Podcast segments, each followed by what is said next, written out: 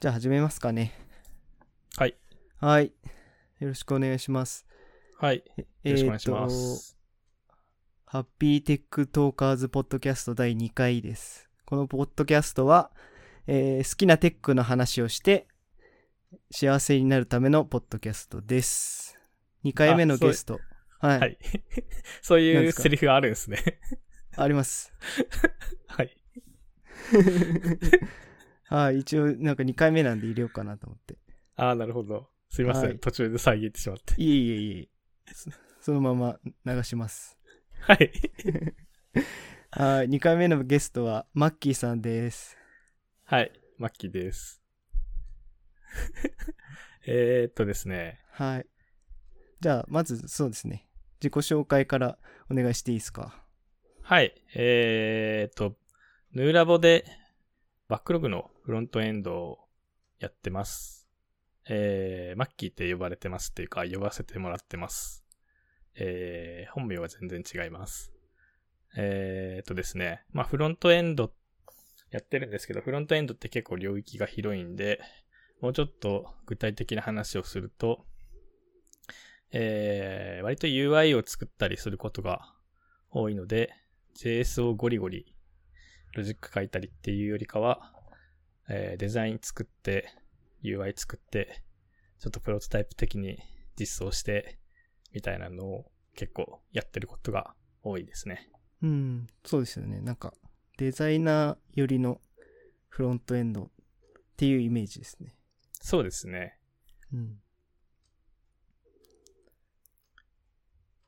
なるほど。ありがとうございます。なんか、もともとデザイナーもされてたんで、デザインもたまにする感じなんですか？ああ、そうですね。えー、まあ、ヌーラボ2社目なんですけど、えー前職は、では、もともとデザイナー、ウェブデザイナーで仕事してて、えー、なんだろうな。結構僕はいろいろやりたがりなので、当時流行ってた、えー、アクションスクリプトというものを触って、ほうそこで割とプログラミングを学んでというか、まああんまり体系的に学んだわけじゃないですけど、うんえーまあ実装ベースで学んで、で、そこから、まあ、フラッシュが廃れていくのと同時に、こう JS の方に流れていってっていう感じですね。うーん。そうですね。うんはい。僕がいた前の会社は結構、ウェブデザイナーだけど、HTML とか CSS とか、まあ JS はそこまでなかったですけど、まあ HTML、CSS も書けない、理解できるぐらいはやらないとねっていう感じの職場だったので、うん。なんだろう、その辺の実装の話とかもちゃんと加味した上でデザインをするみたいなのの土壌があったので、うん。なんか割と自分でデザインしたのをこう自分で実装してみたいなのもやったりしてましたね。えー、そうなんですね。そうですね。うん。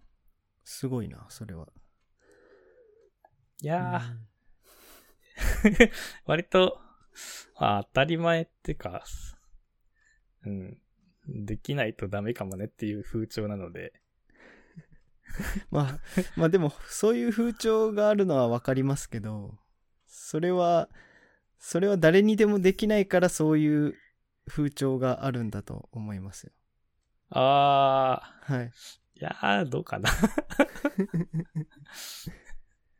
なかなかね、そこら辺の領域って結構難しいっていうか、ややこしいっていうか、そうですね。なんかね、うん、デザイナーと、その、実装するエンジニア側が、すごくこう、部署も違ったり、分断されてたりすると、かなり、なんかね、やりにくかったり、デザインをこう、ね、手戻りが発生したりとか、するんで、うん。だからマッキーさんみたいな役割の人が、こう、チームに一人でもいると、やっぱなんかプロジェクト全体が全然違う感じがするんですよね。ああ、そうですね。うん。確かに。なんか他のデザイナーの人のやつをデザインもらって、えー実装したことも稀にあるんですけど、うん。よくこのデザインファイルで今まで仕事してきたなって思うのは結構ありますね。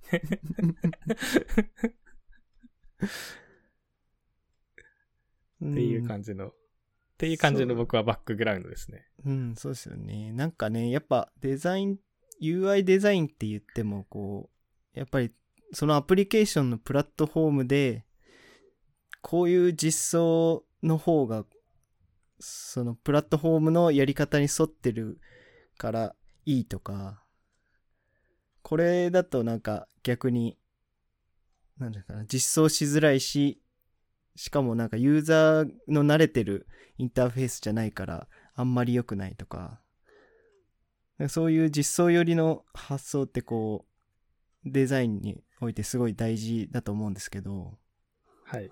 まあそういうことがバッチリできるデザイナーばっかりじゃないと思うんで、うん。だから実装もデザインも結構分かってる人がプロジェクトにいると全然違うと思いますね。いや、ありがとうございます。はい。じゃあそんな感じなんですかね、立ち位置としては。そうですね。うん。えー今の会社の立ち位置は、うん。えーっと、割とその UI を作ったり、デザイン足りないとこを自分でデザインしたり、まあプロトタイピング的なのをたまにやったり、いうのなんですけど、うん。もうちょっと前、3年とか4年ぐらい前だと、サイトのデザインもしたりとか、それこそサイトのリニューアルしたりとかっていうのも、えーデザイン、えーやったりしてましたね。今はちょっと違うんですけど、あの別の海外のあの拠点があるんですけど、デザインはもう海外の拠点に、えーメインはおなかお任せして、うん、で、なんか足りないところとか、こっちでこう、要望いろいろ上がってきたから、こっちでやった方が、なんかこう、うまくいきそうなやつは、こっちでデザインして作ってっていうのをやったりしてますね。うーん。じゃあなんか海外のチームがもう本当にデザイナーっていう役割をやってて、で、マッキーさんはまあ実装とか、あと細かい部分の、まあデザインがき、ね、この決まってない部分がこう、もしあったりしたらそこもちょっと保管してあげるとか、そういうこともやられるんですかね。うんうんあ、そうですね。はいはい。はい。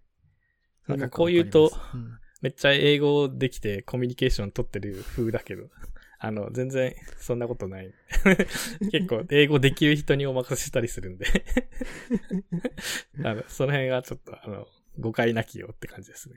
ああ、そうですよね。そこら辺やっぱ難しいですよね。ほん、うん。前やってたんですけどね、結構、結構難しかったんでうん。そうですよね。普通の、なんかこうんう、コードベースで、うん。なんか、あまあ、エンジニアの人とかは、会話、会話というか、コード見てコメントしたりとか、うん。あると思うんですけど、なんかデザインの話ってもっとこう、感覚的な、こう、ことを、あの、文章にしないといけないんで、うん。なんかこう、別の意味で英語が難しいみたいな、ああ、わかります。テクニカルなことが要求されるので、ちょっと難しかったですね。そうですね。なんかわかります、それ。なんかこう、このデザインだと、このパターン、このユースケースの時に、なんかあんまりこう使いにくいよねっていうのを、例えばその日本語だったとしてもそれをこうチャットで伝えるのって結構厳しいっていうか難しいですよね。そうですね。はい。だからなんか普通こう、ビデオチャットとかで繋いで、あるいあるいは対面とかでやることを、その海外のチームにやらないといけないので、相当大変そうですよね。そうですね。わかるなそれは。うん。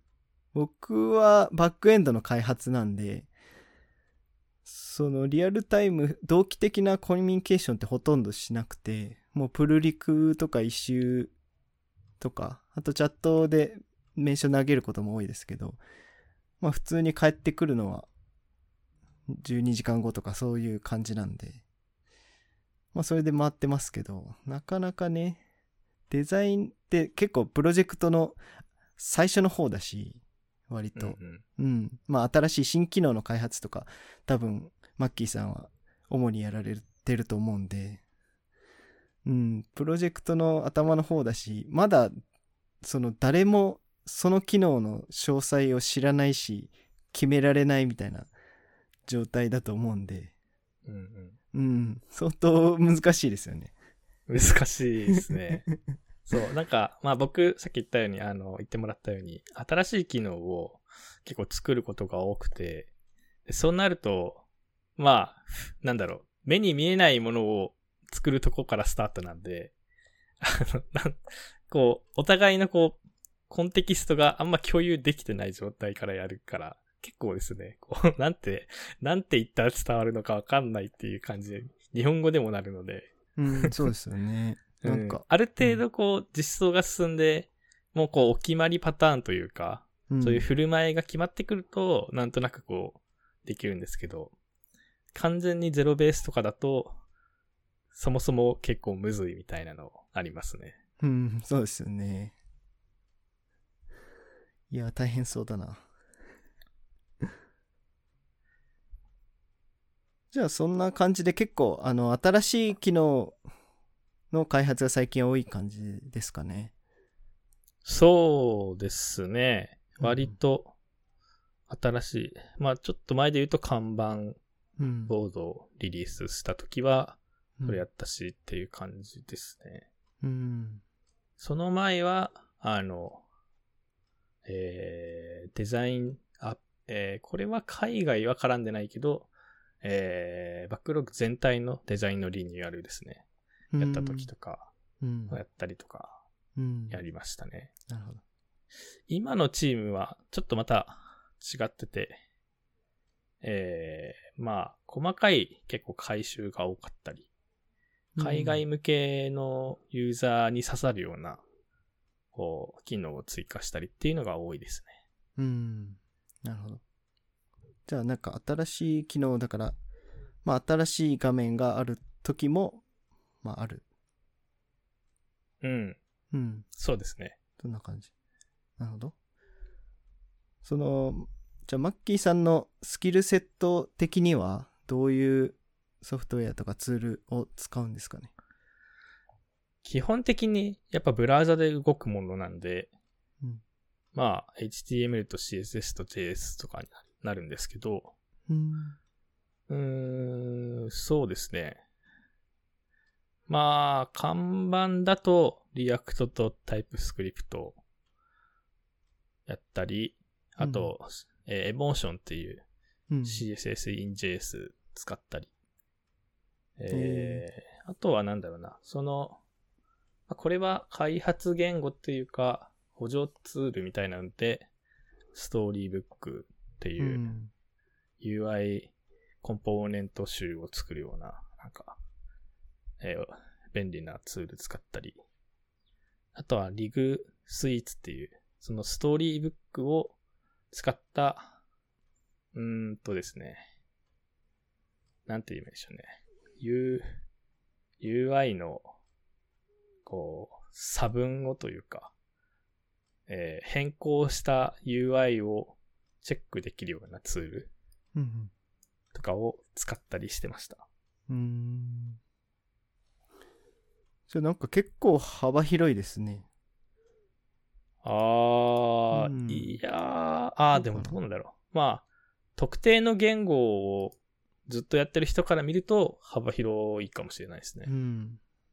JS もじゃあ、なんかフロントエンドの、そのロジックというか、中心部分結構実装されてるんですか？あー、いや、そこはですね、うん。うーん、ちょっとスキル的に難しかったり、あとできてもちょっと時間がかかるかもっていうので、別の、もっとそのロジックをゴリゴリ書くフロントエンドのメンバーは別でいたりするので、うんその人に担当してもらったりとかですね。うん。僕、は UI を React で作って、で、簡単なその振る舞い、インタラクションとかを決めて、データの、来たデータをこう表示させたり、変更させたりっていうのはやったりしますね。すいません。あの、UI を React で作るっていうのは僕には全くピンとこないんですけど。ああ、ごめんなさい。あの、単に言語を React で、その、なんだろうな。えっ、と、 React の書式で、その、えー React の世界で、うん。えー動くように作るっていうことですね。うんじゃあ、書くのはやっぱり React のコードで、そうです、そうです。うんうんうん書くのは React のコードみたいな感じですね。その UI の、なんていうの、コンポーネントみたいなもの？そうですね。うんうんうん。で、それは CSS もなんか含まれてて、はい JS 書く人はそれを使うだけで、こう、いい感じのフォームとか、まあ、ボタンとかを配置できるみたいな、そんな感じですか？そうですね。ノリ的にはそんな感じですね。ん、コンポーネントを作るおじさんみたいな感じですかね。なるほど。今作り、今そういう言葉を作りましたけど。なるほど、わかりました。はい。なんとなく分かったような気が。僕はもう本当にフロントエンドが全くわからないので。はい。例えば、なんだろうな。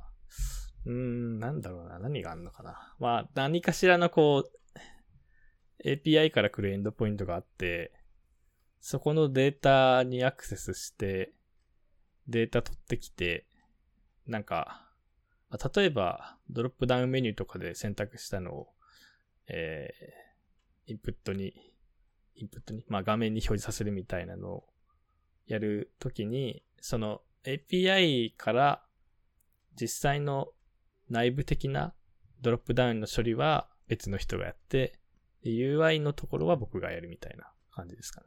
うん、うん、うんうん。ああ、なるほど、なるほ伝わったかど。なんとなく伝わりました。はい。な はい。まあ一人でやれたら一番いいんですけど。いや、それができないから分担してるので。そうっすね。うん。やっぱ分担することで、チームとしても、ある程度スケールしやすくなると思うし、うん、コンテキストスイッチとかも発生しにくくなるんで、専門性を発揮しやすくなるんで、まあそういう風に細分化されてること自体は、まあ、一般論としていいことだと思いますけどね。うん。うん。まあもちろん一人で全部できるみたいな人がいると、それはそれでいいことなんですけど、まあ属人性も高まるし、なまあそうっすかなかねね。、うん。などっちが正しいとか、どっちがいいとかいう話ではないと思いましたね。はい。こんな感じですかね。そうですね。僕がはい普段やってる仕事はこんな感じです、ありがとうございます。なんとなくお仕事、イメージできました。はい。はい。助かります。で、さっきもちょろっとお話出たと思うんですけど、バックログのリニューアルの話をちょっとお聞きしたくて、これってまずそもそも、これいつの話でしたっけ？これはですね、えー、やり始めたのはおそらく2016年最初の頃、1月とか、もしかしたら2015年の11月、12月、なんか動いてたかもしれないですけど、うん。まあちょっと記録的に残ってるのは16年の1月から、えー始めて、えー一応リリース、再正式リリースしたのは12月っていう形になってますね。うーん。リニューアルで1年、1年か。これは長いというべきか短いというべきか全くわからないですね。うーん。ちょっと僕も、うんこう内部的な作り始めから正式リリースまでのタイムライン、あんまり見かけないので、うん。う ん長いか短いは判判断できないですね。そうですよね。でもまあ、こんぐらいかかるんじゃないかなうんと思まあっそうですよたり。ねでもやっぱ短くてもやっぱ半年はかかるかなっていう印象はありますね。うんそうですね。そうですね。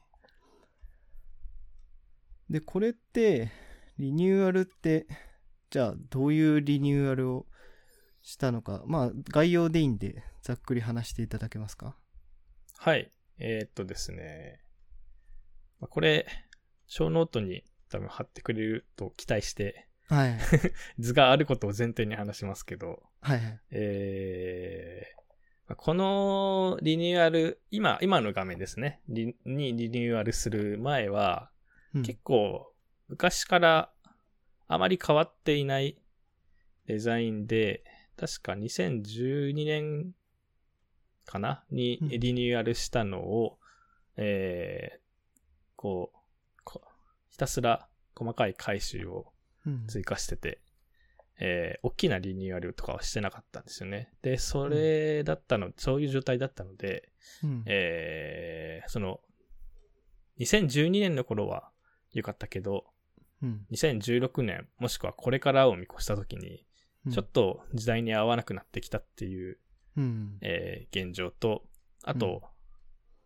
これ以上機能を追加したい時に、ちょっともう画面的に無理っていう、うん。あの、ない、開発者的な、えー、ちょっと都合というか、要因と、うん。あとなんか、まあ、結構いろいろできるんですけど、えー、なんでしょうね。ちょっと情報が、こう、ばらけてるというか、うん。グルーピングがあまりされてない状態でうん。こう追加されてたりしてたんで、その辺をこう、整理しつつ、時代にあって、できれば今後も、えー、なんだろう、使って問題ないようなデザインにしたいっていうので、リニューアルしたっていう感じですね。うん。なるほど。今、ちょうど、僕もあの、前の、以前のリニューアル前の UI 見てるんですけど、まあ、なんていうか、情報量がまず、とても多いっていう印象がを受けますし、で、あと、バックログって結構多機能じゃないですか。はい。で、いろんな機能があって、まあ、課題、イシューの管理とか、ウィキとか、ガントチャートとか、あとファイルも置けるし、みたいな感じで。で、それぞれなんかコンテキストがあるんですけど、まあ UI 的にちょっと画面の位置的にこうグルーピングされてなくてバラバラな場所にあるみたいな、そんなイメージですかね。うん。そんな感じですね。うん。そういう課題があったって。うん。そうですね。使い勝手を優先しすぎて、なんかパッと見よくわからんみたいな。うーん。ああ、わかります。慣れてる人だったら、もう本当に、ここにあるリンクを一回クリックするだけでいいけど、初めて使う人にとってはちょっと、な情報量が多多すぎるみたいな、そんな感じですかね。そんな感じですねうー。ん。なるほど、なるほど。で、それをリニューアルしこういう、てはい。はい。リニューアルして、えー、行きましたっていう話ですけど、うんえーこの時の僕はですね、えー僕一応途中で参加したっていう、えー立場というか、うん感じなんですけど、これ2016年から始まったんですけど、僕が入社したのが2015年の12月で、結構直前に入ったんですよね。で、うんえー入ってすぐこれをやったわけじゃなくて、入って2ヶ月ぐらいは、ちょっと別のプロジェクトやってて、うん。で、その後入ったので、えーその時は、もうすでにこう、最初から入ってる人がいる状態で途中で参加した。まあ、でもほぼ最初から参加したっていう感じの立ち位置ですね。で、こその時はもう、デザインもある程度できてて、で、メインのコンポーネントも結構できつつあってっていう状態でスタートしたので、僕は、結構その、つえー作ってもらった、えー UI を使いながら画面を作ったり、えー作ってる過程で足りないものとか、あともっとっと、なんだろう。もともとこういう想定で作ったけど、ちょっといろいろデザイン的な都合とか、実装的な都合で変えた方がいいっていうのを、こういろいろ調整したりっていうのをやった感じですね。うん。なるほど。これ、うん。まあ、リニューアルのタイムラインとか見たら、結構こう、すごいこう、丁寧にやってるみたいな印象を僕は受けるんですけど、はい。そうですよね。なんかベータリリース、社内リリースがあって、ベータで一部のユーザーに使ってもらったりしてたんですかね。そうですね。うんえっ、、と、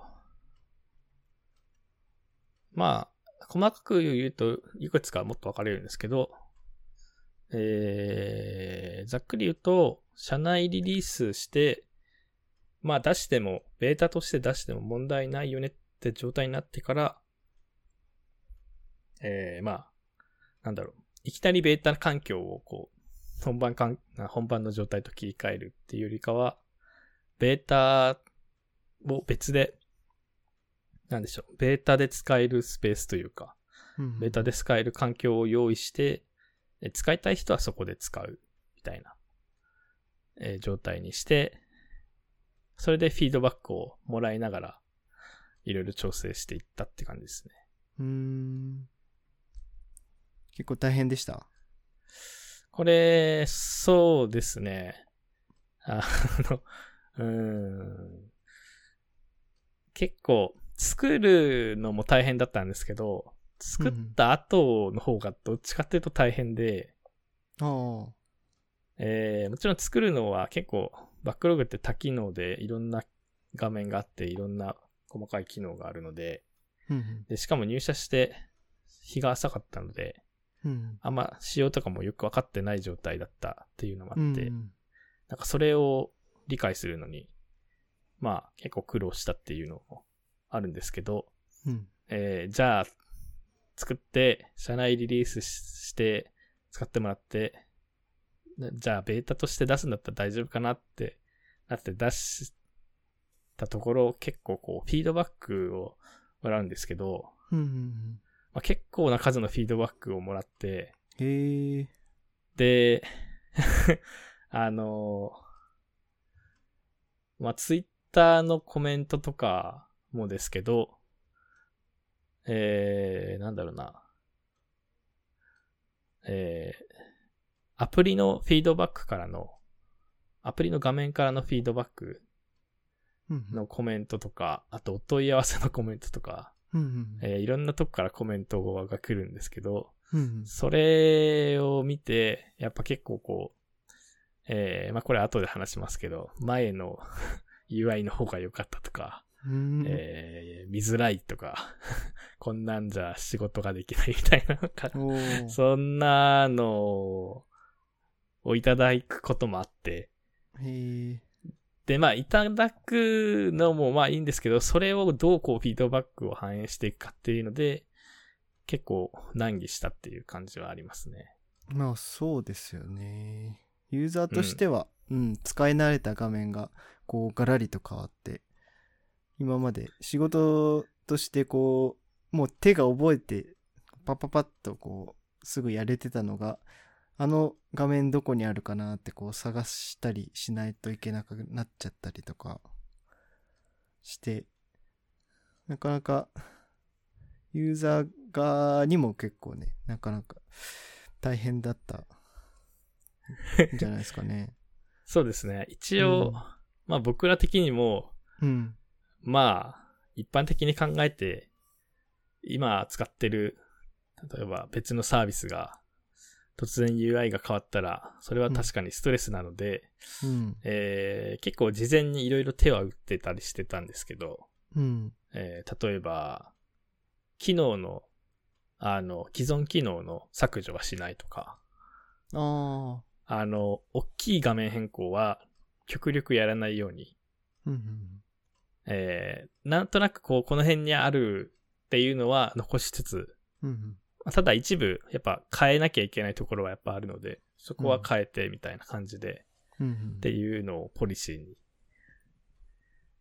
やったり、あとは、あの、実際に他のユーザーさんに使ってもらって、で、使ってもらってるところを、えー録画して、えーかつ、開発の他のメンバーの人と、こう、オンラインで、えー画面を共有しながら、実際こう、困っ、止まっ、操作に戸惑ったところとかないかみたいな質問をしたりとかっていうやりとりは、まあいろいろやったんですけど、やっぱそれでも結構ギャップがあって、で、それの改善というか、えーすり合わせが結構大変だったっていう、えーことは思い出深いですね。うん。ああ、そうですね。難しいですよね。結構辛辣なコメントも来たんですか？うーん、全部が全部そうじゃないですけど、ああ。来たって感じですよね。ああ、そうですね。うん。あの、うん、あんまり覚えてないですけども、うん。あの、一番やっぱ困るのが、タイプトークって、あの、ヌーラボで提供してるサービスを自社でも使ってるんですけど、はい。そのタイプトークのトピックに流れてくるんですよね、コメントが。うん。それが来るのが結構辛くて、ああ。トピックにこう、残り未読の コメント数が増えるたびに 気持ちが重くなるというか、うん。うん。っていうのがあったりして。で、見て中身も、まあ、たまにこう、辛辣なコメントを書いてる人がいたりとか、うん。いたりして、ああ、みたいな。っうん。ていう状態で、こう、頑張って、一個一個うん。改善していくっていうのは、なかなか、まあ、いい経験といえばいい経験かなって思いましたね。うん、そうですね。で、それを、じゃあ、そのフィードバックを、どういうふうに、どれをこう反映させるかとか、どういうふうに改善するかとか、そこら辺の取捨選択が非常に難しそうで、はい。うん、新しいので、あ、十分これいいじゃんと思ってるユーザーは、案外こう、声を上げなかったりするので、はい。うん、だから、そうね、ネガティブなフィードバックだけ聞いて、それを全部そのまま実装するっていうのは、まあ実際無理ですし、うん、やった場合でそれで良くなるかどうかはもうわかんないですからね。うん。うん。どそこら辺なんかどういう風にやられてたんですかね。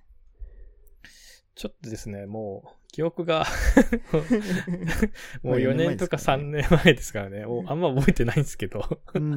ごめんなさいね。えーっと、まあ、フィードバックは結構ありがたいことに大まか分類できてて、えー、まあ資料、スライドにも書いてあるんですけど、ダッシュボードの問題と、うん色のコントラストの問題と、うんあと、要素のメリハリの問題。だいたいこの3つ。まあ、細かいの拾うともちろんいろいろありますけど、うんうん。だいたいこの3つに集約されてて、うんうん。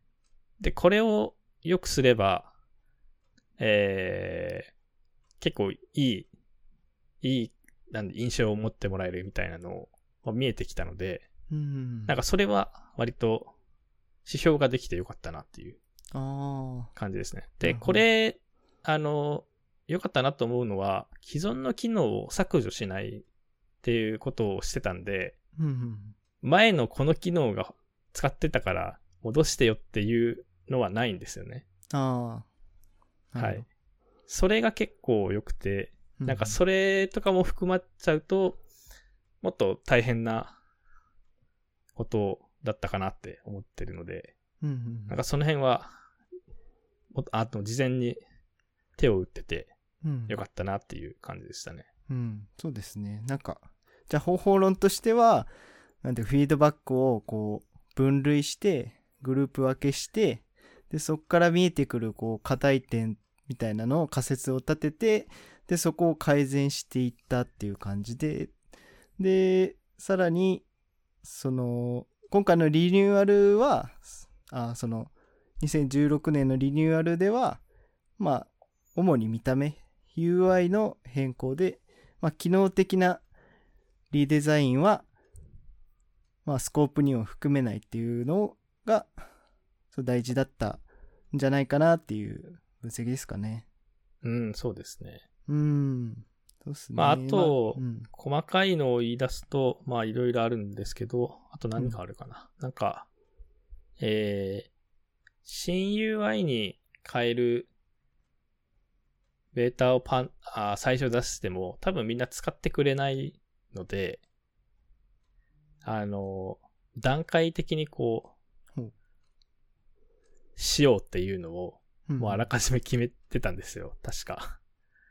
あの、新 UI を、えー作りましたって、このボタンから押すと新しい新 UI になりますっていうのは、まあよくある手なんですけど、うんうん。それ、新 UI にしても戻せますと、うん最初は。うんで、それのパーセントを取ってたんですね、ずっと。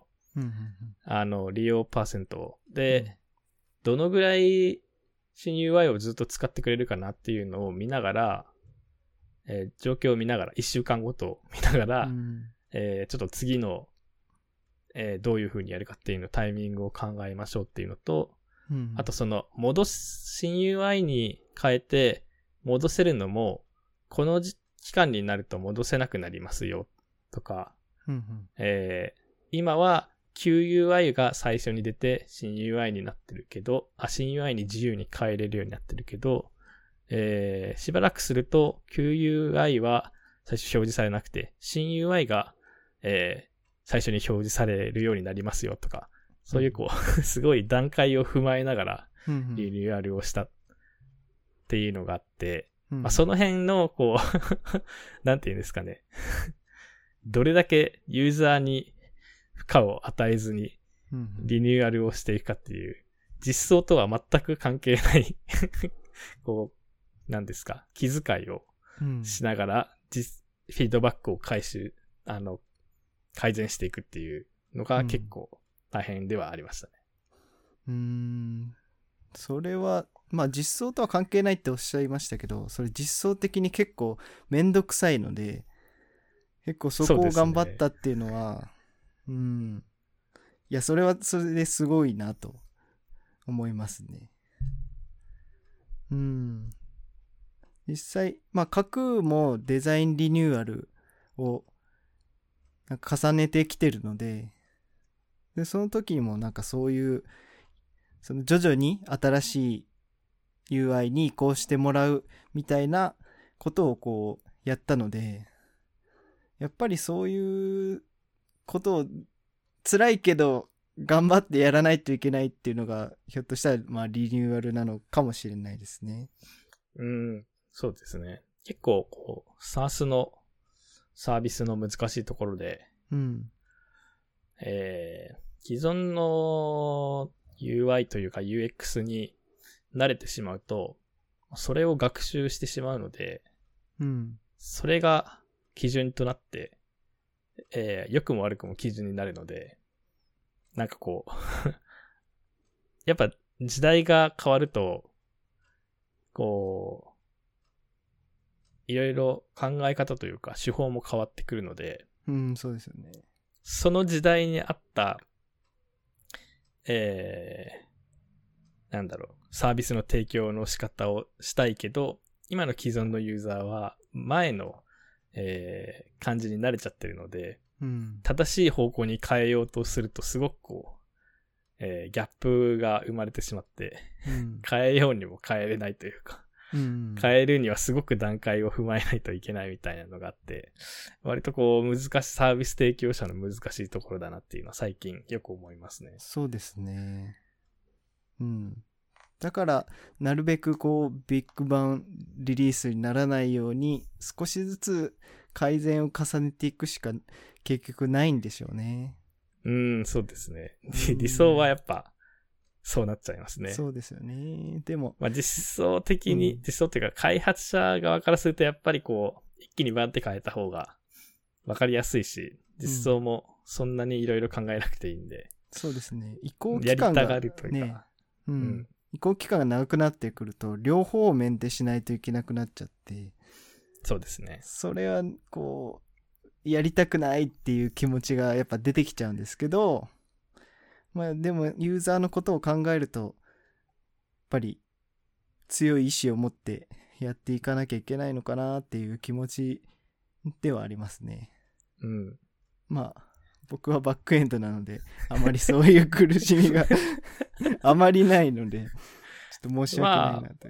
そうですね。バックエンドはまあなくはないと思いますけど。まあなくはない。もちろんなくなくないですね。はい。フロントがやっぱメインなので、こういうのは。うん、そうですね。まあ、バックエンドの同じで、こう、一回の変更が大きくなっちゃうと、リリースが。うんそれはもう、技術的なリスクもそうですし、ビジネス的なリスクも結構出ちゃうんですよね。バックエンドだったとしても。うん。なんでね、まあ、やっぱり、そのために、こう、リリースの、こう、フローじゃないですけど、その仕組みが結構整ってることが大事かなと、今お話伺ってて、ちょっと思いましたね。ああ、そうですね。うん。やっぱ出して使ってみないとわからないっていうのが実際のところなんで、そうですね。その使ってもらうまでのこのリリースをどうやって良くするかというか、リリースの手軽さと、あとフォールバックの、フォールバックじゃない、えっ、と、元に戻すのをどうやって簡単にするかとか、そういうの結構大事かなって思いますね。うん。なるほど。そんなとこですかね。はい。い、や、リニューアル、やっぱ大変ですよね。そうですね、ちょっと、はあの、これを話題にしていいのかわかんないですけど、マネーフォワードさんのい。リニューアルを見て、結構当時を僕も思い出してしまい、うん、ああ、中の人大変だなって思いながら見てましたね。そうですね。まあ、そうですね。やっぱり、その、使ってるユーザー側としても、こう、作ってる人たちへのリスペクトを忘れないようにしていきたいですね。そうですね。うん。うんはい。ありがとうございます。はい。じゃあ次の話題にちょっと移りたいんですけど、はい。はいそのもうちょっと最近の話にちょっと移って、バックログのはい看板ボードのお話もちょっと伺っていいですか？はい。えー看板ボードは、えっ、と、僕は、えー、えっ、とですね、まあ、最初からメンバーとしては入ってて、えー、役割としては、まあ、バックログのその2016年のリニューアルと、まあ、似たような感じで、えー UI を作ったり、デザインをちょっと考えたりっていう感じの役割でしたね。で、えーっと、ですね。その2016年の時のリニューアルと違うのは、えー、デザインを作る人が、えっとですね、海外のメンバーになって、で、海外のメンバーで、えー、こう、海外のメンバーに UX リサーチャーの人もいるので、まあ、その人とデザイナーの人が、こういろいろ相談しながら決めていったデザインとかを、えー僕が UI とか足りないデザインとかを作ったりしてっていう感じでやってましたね。うん。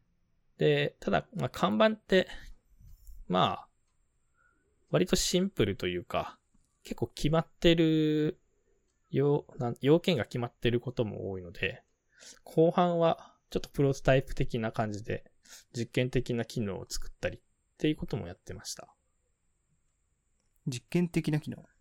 あー最初の想定とは、最初はに想想定してなかったけど、うん。実際使ってみると、あ、こういう機能欲しいよねとか、ここもうちょっと良くしたいよねっていうのを、こう、もともと予定されてないのを、まあ、勝手にというか、僕が勝手に作って、なんかこれ良くないみたいな感じで見せるみたいな。ので、えーまあ実験的にやったって感じですね。えー、それ実際リリースされてます？えー、っとですね。これは、リリースは、えー、まあ一応されてるはされてますね。全部されてるわけじゃないんですけあど。ー。それって具体的などの機能と聞いて大丈夫ですか？うーんとですね、具体的な機能ですか。えー、これ日本語でなんて言うんだっけな。あ、まあ、英語だと異臭タイプって言うんですけど、種別かな、異臭タイプ？うん、種別かな？種別の、うん。えー、表示ってもともと予定してなかったんですけど、あの、課題のそのカードの部分に。表示するっていうのは予定してなかったんですけど、えー、やっぱないとわからないっていうのもあって、えー、あんまり表示内容をいろいろつけてしまうと、カードがでかくなりすぎて、ちょっとあ情報が、えー、ごちゃごちゃしちゃうので、出すのをどれにするかかなり迷ったんですけど、ー。うんうん。まあ、種別を出すっていうのを、まあ、もともと想定してなかったんで、そういうのを出したりとか、うーん。種別ってあとあれですよね。例えば、はい開発系だったらバグとか、インプルーブメントとか、あ、そうですね、タスクとかと、かそういうのですね。そういうやはい。つですよね。とか、あとは、えー、これちょっとわかりづらいですけど、一周、えー、じゃあ、ステータスの横に、そこのステータスに入ってる、えー、課題数うんうんの数字が出るんですけど、ああ。まあ、そ。れ、もともとなかったんですよね、最初のデザイン。じゃあ看板ボードの、うん。その列の、列に入ってるカードの数ってことですよね。あ、そうです、そうです。はいその、えー、最初の、あーえーっとですね あー英語の設定にしてるから日本語はパッと出ないですけど、ちょっと待ってください。いいですよ未。着手だったかな？え ー日本語だと。えー、の、その課題、カラムだと、そこのカラムに入ってる、あ、そこのステータスになってる課題の数を表示するっていうやつですね。うん。とかは最初なかったんですけど、まあ使ってみてて、多分あった方がこれいいだろうなっていうので、つけたりしましたね。うんうん。この辺は僕が勝手に、あの、ミーティングでこれある、あ、ミーティングで行ったかな？タイプトークになんか行って、で、他のメンバー、あまあ、PM 相当の役割の人から、ああ、じゃあそれちょっと試しに作ってみてよって言って、作っちゃったっていう感じのやつですね。うーん。ただこれ作ったのは UI だけで、その中の実際にカードの、えー状態が変わった時とか、それに関連するロジックとかはちょっと別の人にやってもらったりしましたけど、うんうん。表示部分は僕が作ったっていう感じですね。なるほど。これ、細かすごく細かいですけど、意外と大事ですね。そうですね。うん。これなんかパッと見で、その、例えばまあマイルストーンの看板だったら、そその、じゃあ、その未着手のやつが何件で、今やってるのが何件で、で終わったのが何件でっていうのがわかるから、ざっくりとしたその全体の進捗が見えてきますよね。はい。数字で。うん。いいっすよね。なるほど。ありがとうございます。あ、なんか、あれこれもともとデザインあったっけ？ちょっとうろ覚えなんですけど、怪しい。えー僕が言ったっけな？ちょっと怪しくなってきました。うんもし最初からあったらなんかごめんなさい。僕の手柄のような言い方をしましたけど。わかりました。大丈夫です。はい。次に行きましょうか。はい。はい。えっと、そうですね。なんかやってる、その UI を作るっていうところで、どこら辺がなんか大変でしたかね？ああ、そうですね。えーっと、えっとですね。あれこれ公表してるのかちょっとわかんないですけど、看板ボードを、えーっと、 React と TypeScript で書いてるんですけど、フロントエンドは。えー、僕、そんなに React を書ける人では当時なくて、まあ、書けはするけど、がっつり書いたことがないっていう感じで、うん。 TypeScript も、まあ、そんなに分かってない状態だったので、結構僕からすると、新しめの技術を、えー、割と採用したので、うんコードを書くこと自体になれるのが結構大変だったので、個人的にそこは結構大変だったなって思いますね。うーん。それと、えー、これは完全に内部的な実装の話なんですけど、えー、カンバンのページ、カンバンボードのページって、えー、ちょっと他の Backlog のアプリのページとは違ってて、えー、 Backlog のアプリって、 React と TypeScript で、えー、書いてないので、その辺をどうやってこう同居させるかみたいなの、最初の設計が、えー、いろいろ試行錯誤するのが結構難しかったなっていう感じはありましたね。うんうんうんうん。そうですね。で、これ、思考、こう、なんか分かれてるので、えー、そのバックログのデータをどうやって看板で持ってきて、で、看板で変更したデータをどうやってバックログに戻すかみたいなのを、こう、設計をいろいろするのが、バックエンドも含めて最初、なんかいろいろ話したっていう記憶がありますね。うんうんうんうん。なるほど、なるほど。まあそうですよね。僕の印象でも、この看板ボードだけはちょっと独立した存在で、フロントエンドもバックエンドもちょっと別なものになってるんですけど、まあでも機能的には、その、課題管理なので、課題のデータをえーデータを持ってきて編集するっていうことができるので、どうしても連携が必要になってきますよね。うん、そうですね。うんそれをどうするかっていうことですね。そうですね。はい。わかりました。うんまあそこら辺はちょっとバックエンドの話になってくると思うんで、ちょっと、まああんまり詳しくは聞かなくて。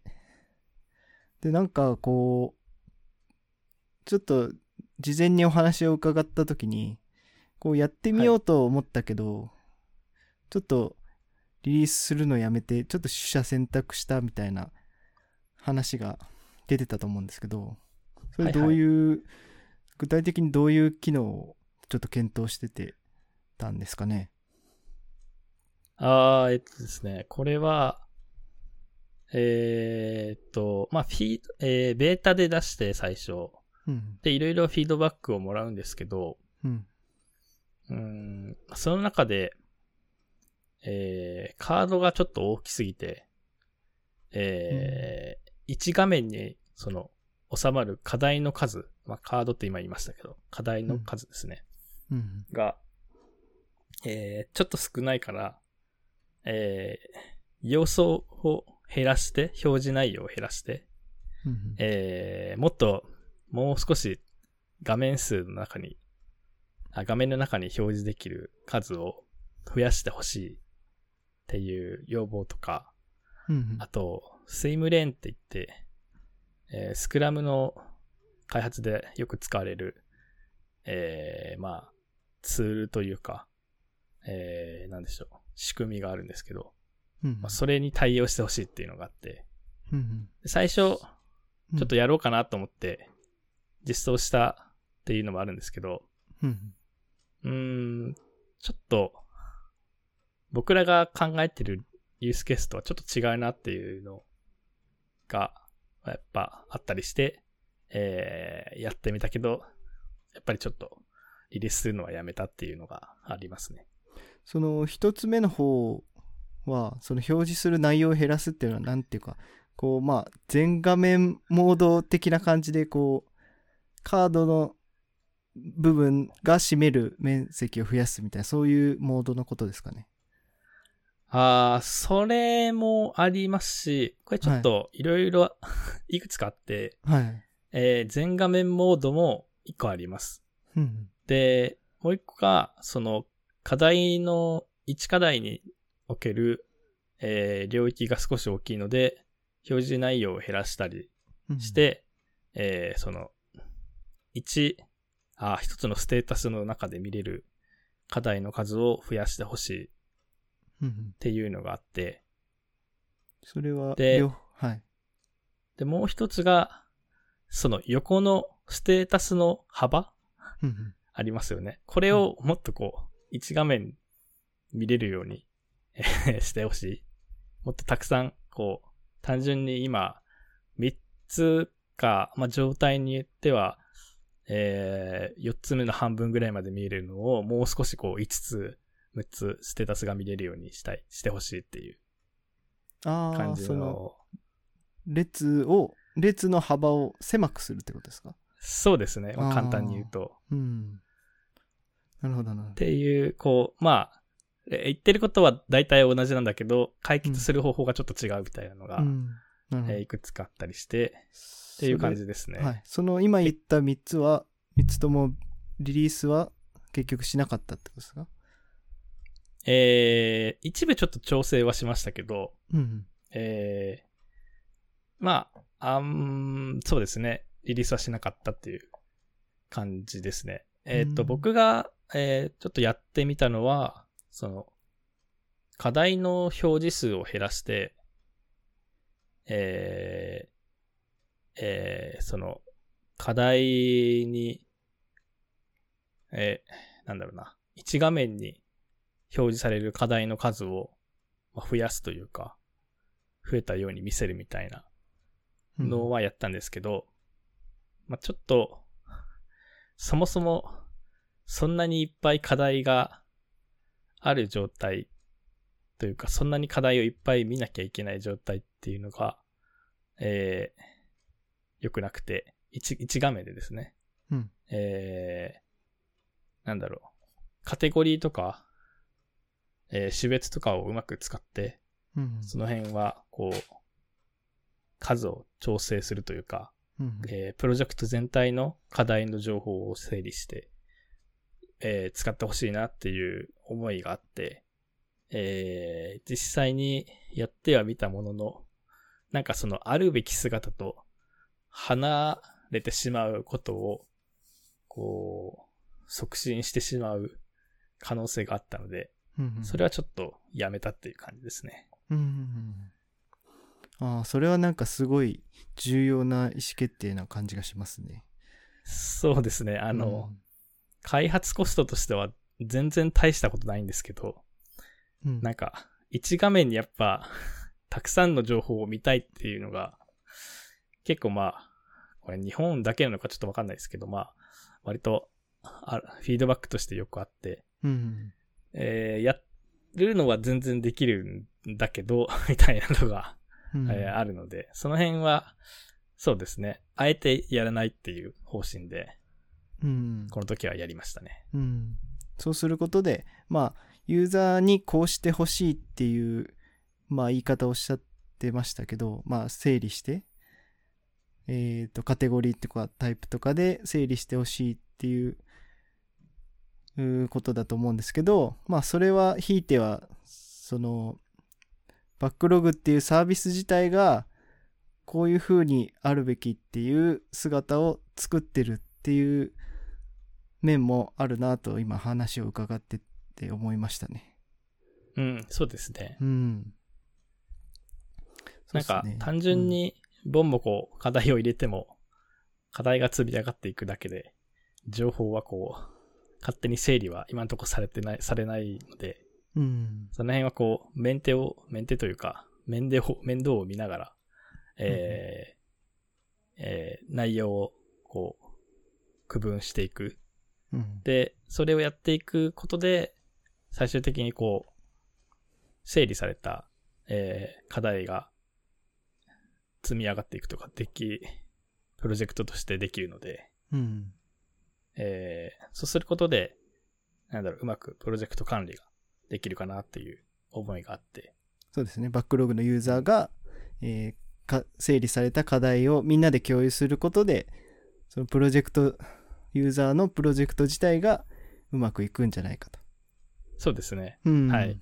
いい感じにまとめてもらいましたけど。いや、いい話ですね。ありがとうございます。でスイムレーンって、ちょっと聞き慣れないんですけど、はい。それは何ですか？これはですね、うん口頭でさ最初説明を この収録前にしたんですけど、はい意。外と難しいということに気づいて、ちょっとあれなんですけど、うんとですね、看板ボードは、えー、なんでしょう、列が、すまあ、このバックログの看板ボードは、状態に応じてこう列が増えたり減ったりするんですけど、それは、その、縦で要素、要素というか領域を割ってるようなうん感じなんですけど、スイムレンっていうのは、その横軸ですね。まあ、列に対して言うなら行ですね。うん行をこう、切って、えーそこで、えー、なんでしょう。その、その行に応じた課題が配置されるような、うんえー感じの、うーん、管理手法って言えばいいんですかね。うんがスイムレーンっていうなるほど。やつですね。二次元のその領域に分けて、で、そこにこうカードを置いていく。そうですね。そんなイメージですね。はい。はい。なるほど。でそれも、これを、はい。はい。やろうと思っ、これはですね、えー実際作ってはないんですけど、まあ、うんデザインは、えーなんかアイディアベースでいろいろ作ったりしたんですけど、うん。まあちょっと、えー実装ができるか、えー微妙なところがあったり、うん。あとは、ちょっとですね、これ、システムの管理手法、システムというか IT のその、サービスとかの開発手法の文脈で使われるものなんで、ちょっとそっち方面のエンジニア向けすぎる機能かなっていうのになっちゃうので、うんうんえー、それはちょっとバックログのサービスとしては、あんまりそっち方面に振ってしまうのもどうかとっていう話もちょっとミーティングで出て、まあ確かにそうだよねっていう感じで、えー、まあ見た目のアイデアは作ったけど、実際実装はせずにリリースしてないっていう感じですね。うーん。なるほど。はい。それもなんか重要な取捨選択な感じがしますね。そうですね。まあ、うん看板形式でできるんだったら、スイムレーンも追加してほしいっていうフィードバックは、もちろんいくつかいただいてて、うんえー言ってることももちろん理解できるんですが、うん。うんうん、スイムレーンか、みたいな感じで、うん。えーそうですね。うん。ちょっと開発よりすぎるかなという感じで、うん。一旦見送ったという感じですね。なるほど。そこら辺ってもう、なんていうか、その、UI とか機能の取捨選択なんですけど、でも、はい結果としてそのもう UI デザインの範囲を超えてもうプロダクトがどうあるべきかっていう、プロダクトデザインの領域になってきちゃいますもんね。ああ、まあ言われればそうですね。うん。なかなかね、判断がね、難しいところではありますね。うん。うん。はい。ありがとうございます。はい。じゃあもうちょっとその少し技術的なところをちょっとお聞きしたいんですけど、はい。まあ UI の実装って、じゃあまあ看板ボードの話でいいんですけど、どういう風なものを使いましたか？えーっと、まあ、さっきも話した、 React と TypeScript は、えー使ってるんで、ちょっと省きますけど、うん。えーっとですね、CSS は Emotion っていう、えー CSS in JS を、えー今回、えー使いました。多分、ヌーラボのプロジェクトでは、プロダクションに出てるのは、これが初めてかもなっていう感じがしますね。はい。あ、まあ、CSS in JS はもしかしたら別のサービスで使ってるかもしれないですけど、うんうん。えー、バックログではエモーション多分初めてだったと思いますね。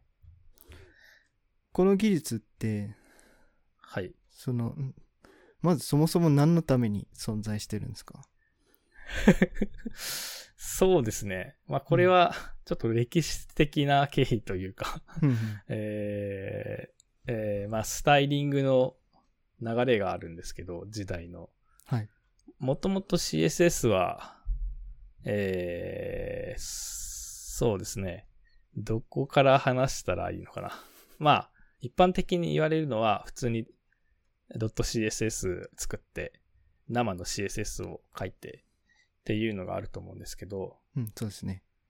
えー、まあそれを、それだと、まあそれはシンプルで書きやすいんですけど、ちょっと機能がやっぱ足りないっていうのがあったり、もうちょっとこう便利にしたいっていうのが、えー、時代の流れとともにできてきて、で、それでできたのが SAS とか REST とかっていう、えー、メタ言語、CSS の場合だとメタ言語と呼ばれるんですけど、そのコンパイルをする前提の、うん。えー技術ですね。うん。を、が出てきて、で、まあそれは Backlog の、えー、アプリでも使ってるんですけど、まあそれがあったんですけど、えー、まあ、 React とか、そういうコンポーネント単位でアプリケーションを実装するっていう流れの文脈で、SAS とか RES だと、もうグローバルにこう、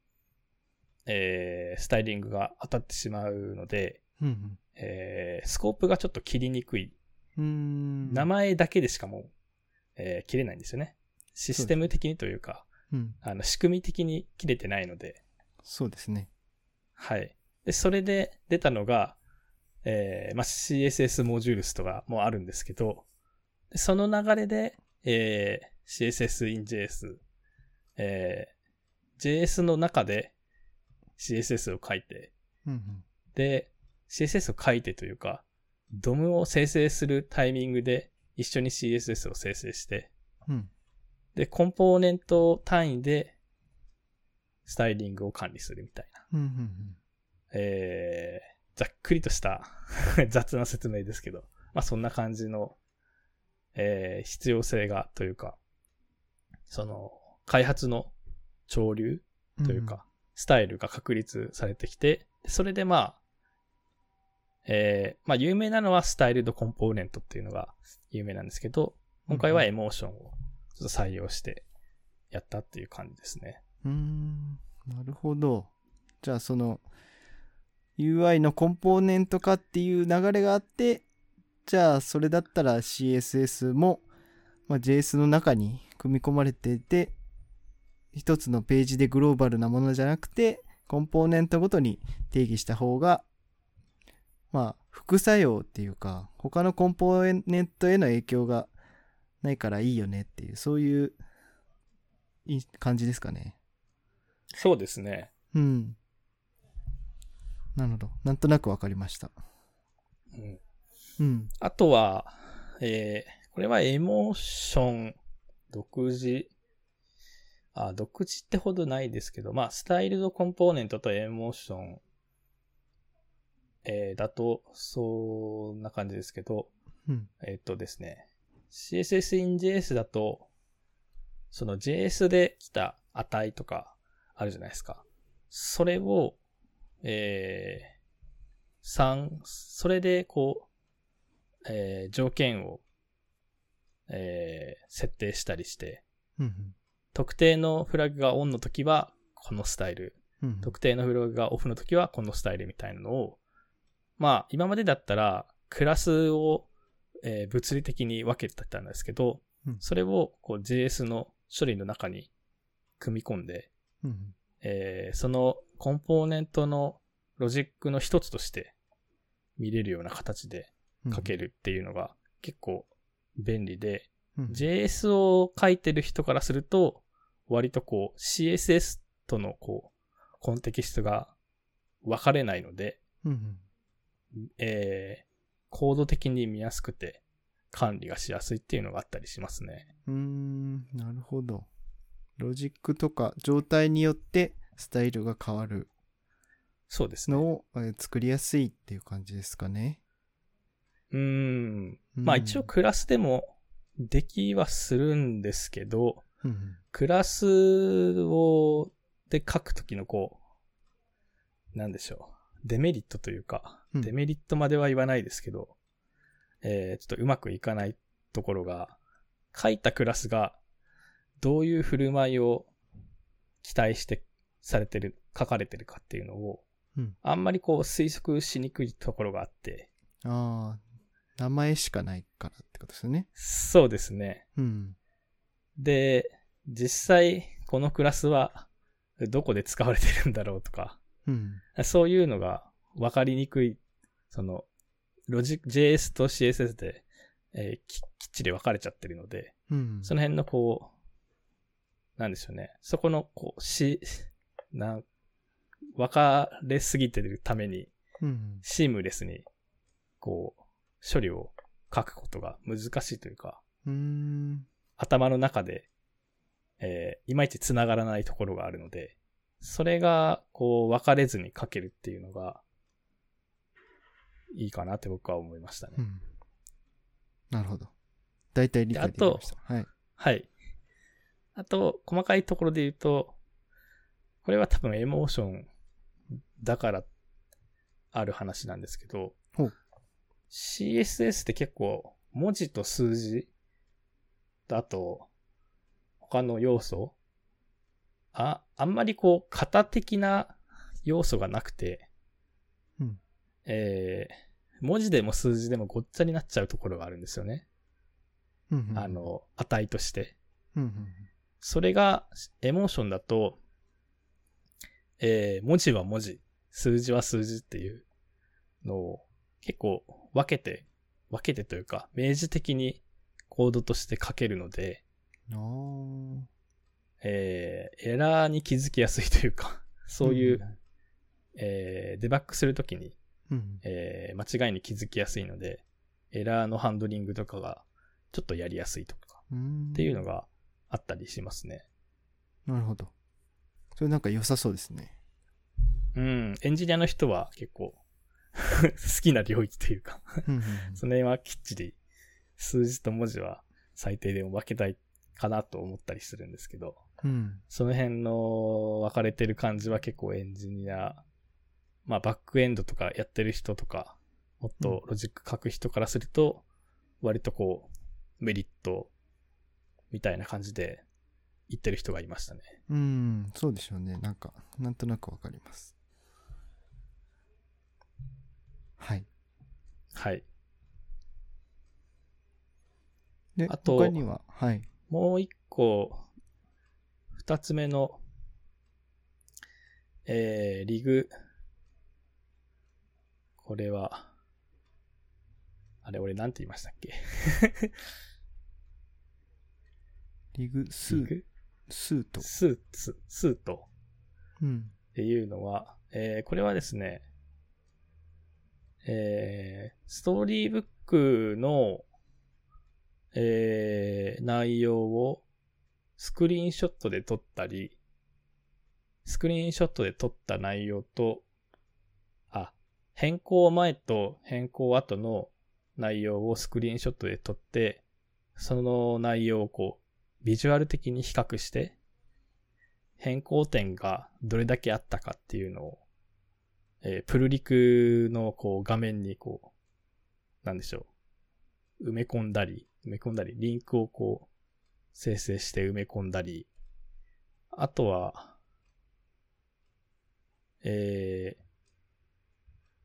ー、なんだろうな、ストーリーブックで作った内容を、えー、なんだろう、その変更点の時だけのストーリーブックを生成、えー見れるようにしたりできるツールですね。うん。なんかそれ聞くだけでなんかめちゃくちゃ便利そうですね。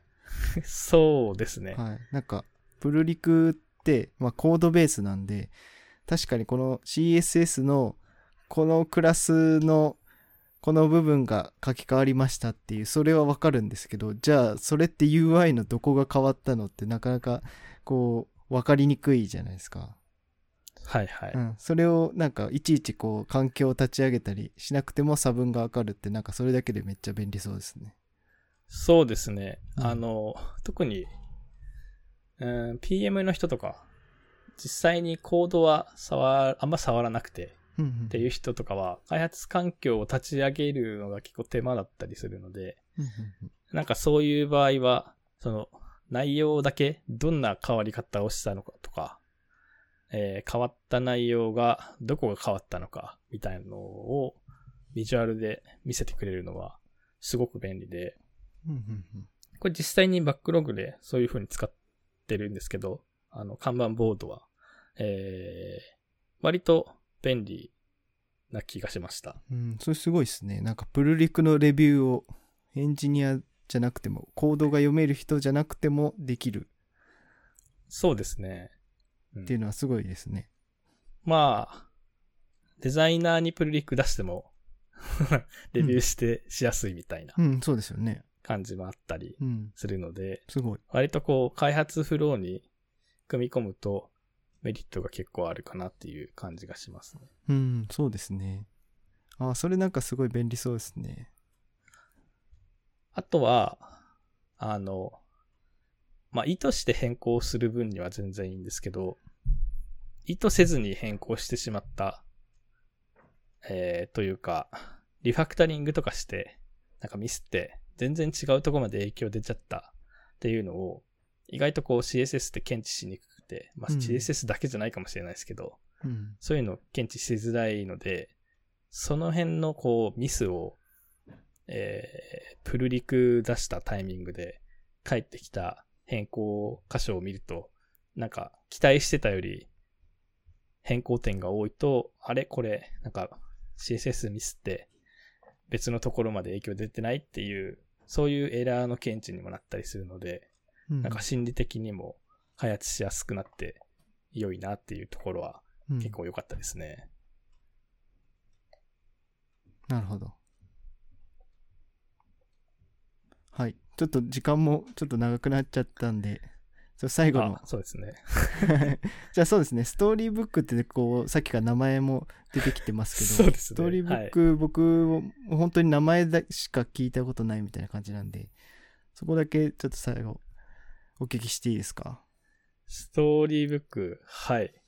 これ改めて説明しろって言われると結構難しいかもしれないですけど、えっと、まあ、開発すると、えーまあ、いろんなコンポーネントができると思うんですけど、なんでしょうね。それをこう、ドキュメントとしてまとめるのって結構大変なんですよね。うんで、かつ、そのドキュメントをえー作るのがめんどくさがって作らないと、えー新しく、まあ、い最初からずっと同じ人がやるのは、だったら別にいいんですけど、複数の人が途中から入ったり抜けたりってすると、こう、どのコンポーネントがどこにあって、どういう振る舞いをするのかって、結構追うのが大変だったりするんですよね。うん。で、それを、こう、えー、既存のアプリケーションで使う UI をあまり変えずに、えーコードをそのままこう使って、えー、まあ、コンポーネント集的に表示させたりすることができる。っていうのがメインの使い方だったりしますね。うん。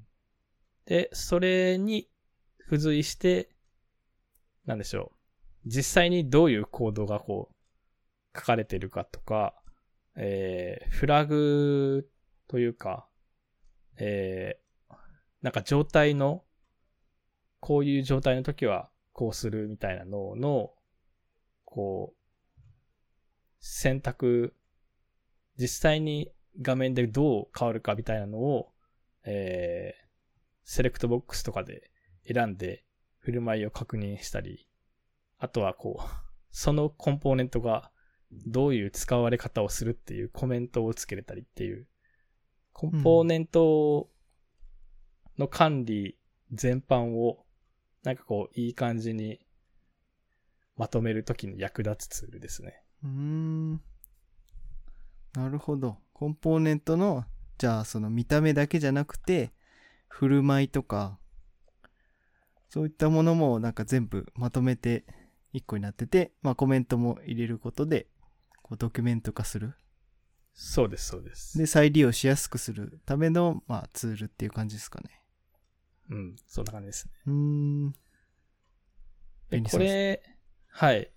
便利で、まあちょっと開発が進みすぎると、これ、こっちをせ更新するのがめんどくさくなるっていうのは、まあちょっとデメリットとしてあるんですけど、うん。えー、まあ、あの、開発スタートした段階って、ちょっと画面がいろいろできてないとか、進捗の状、えー、具合によって、コンポーネントを出す、出せないみたいな場合って結構あるんですよね。そういう場合とかに、先にコンポーネントをこう、決まってるのをたくさん作って、うん。で、データはこういう形で来るから、ダミーでこういう、えー、なんだろう、データが来る想定の、えー、構造にしといてっていうのを作っておくと、えー、UI だけ確認できて、で、後から、こう、バックエンドとか、えー、インフラの、えー、準備が整った段階で、データのつなぎ込みをして、えー、開発の実際動く環境で見るみたいなのを、フローが、こう、できるようになるので、なんでしょう。どっかの何かができてないから、この UI を先に作れないっていうのが、えーそういう状態を防げるっていうなんかメリットがありますね。なるほど。すごいいい感じな印象を受けました。はい。はい。そんなところですかね。はい。はい。ちょっと、系は、はい。はい。ちょっともう結構だいぶ時間も長くなっちゃったんで、ちょっと今日はこの辺にしとこうかなと思います。この辺で許してやるかみたいな。すいません。いいえ。また話しない、足りないところは、あの、また出ていただいて、はい。話していただきたいなと思うんで。そうですね。今日は結構質問をベースで僕が全部答えるみたいな感じになってたんで、はいはい。そうですね。はい。また多分出てくださいって言われると思うんで、はい。その時になんかいい感じに話せる内容を持ってこれればいいかなと思います。あー楽しみにしてます。はい。じゃあそんなところで終わりましょうか。はい、じゃあ、はい。はい、終わりますか。終わりますか。ありがとうございました。はい、ありがとうございました。